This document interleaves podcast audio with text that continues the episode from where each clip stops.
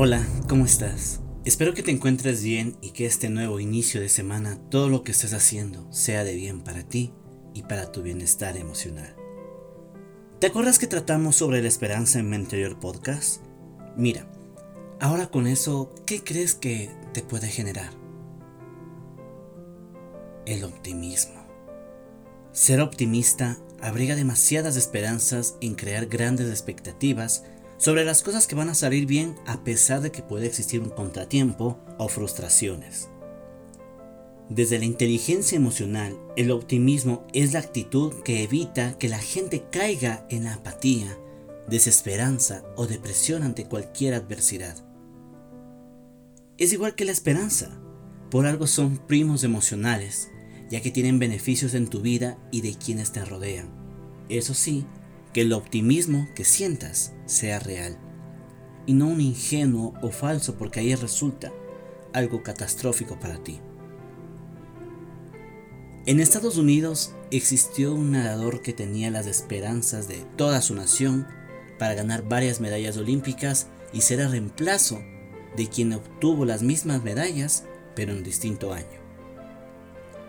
Comenzaron los Juegos y el peso que tenía en sus hombros era inmenso, pero lastimosamente le fue mal en un evento que por mínimo puntaje o diferencias con el que estaba primero, obtuvo el segundo lugar, es decir, la medalla de plata. Dime, ¿cómo crees que esta persona se habrá sentido? Aunque digas triste o decepcionado, la respuesta es incorrecta. Él se sintió súper bien. Se sintió emocionado y motivado, por lo cual el resto de tiempo para las próximas Olimpiadas, él siguió luchando. Y ganó. Y ganó las medallas de oro que no pudo obtener anteriormente.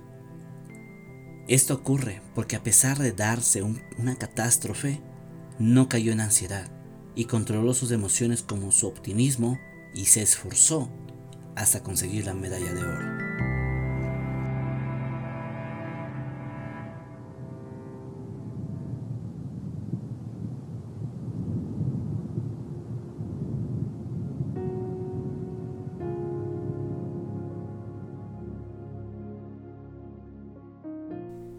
El optimismo es la función de la forma en la que la gente se explica a sí misma y sus éxitos también como sus fracasos. Controlan completamente sus impulsos melancólicos y los convierten en propulsores de alegría y luchan para salir adelante ante cualquier adversidad. Las personas optimistas consideran que el fracaso se debe a algo que pudo haber sido modificado, de manera que logren el éxito, pero en la siguiente oportunidad mientras que los pesimistas asumen la culpa del fracaso y adjuntan alguna característica de no ser capaces, ya que esto se convierten o cambian en sus capacidades y son personas incapaces.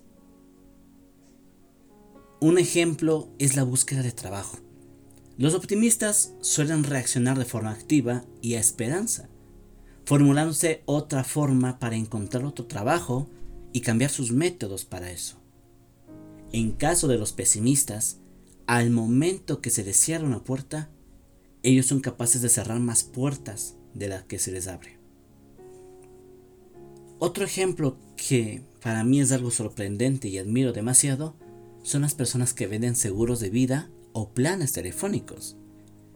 Las personas que trabajan en esto, las personas optimistas, en su trabajo son las más competentes y buscan alternativas para que vendan por lo menos un plan.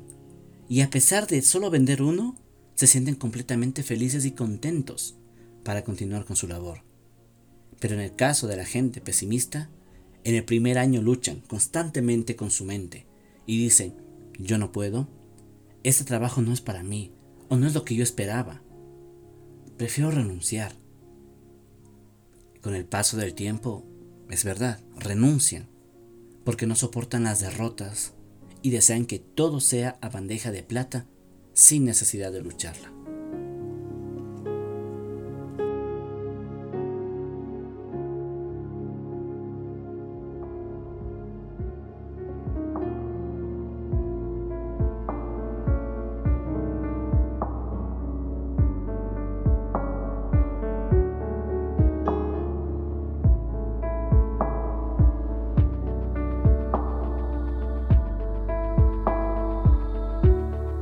La esperanza, el optimismo, sean fuentes de vida para todos nosotros. Sean buenos o malos, con el tiempo los que nacieron con estas emociones pueden también modificarlas, como también los que no nacieron con esta cualidad y pueden adaptarse y estudiarlas. Eso es la autoeficiencia, que poseen en emplear cualquier actividad y satisfacer las necesidades tuyas emocionalmente.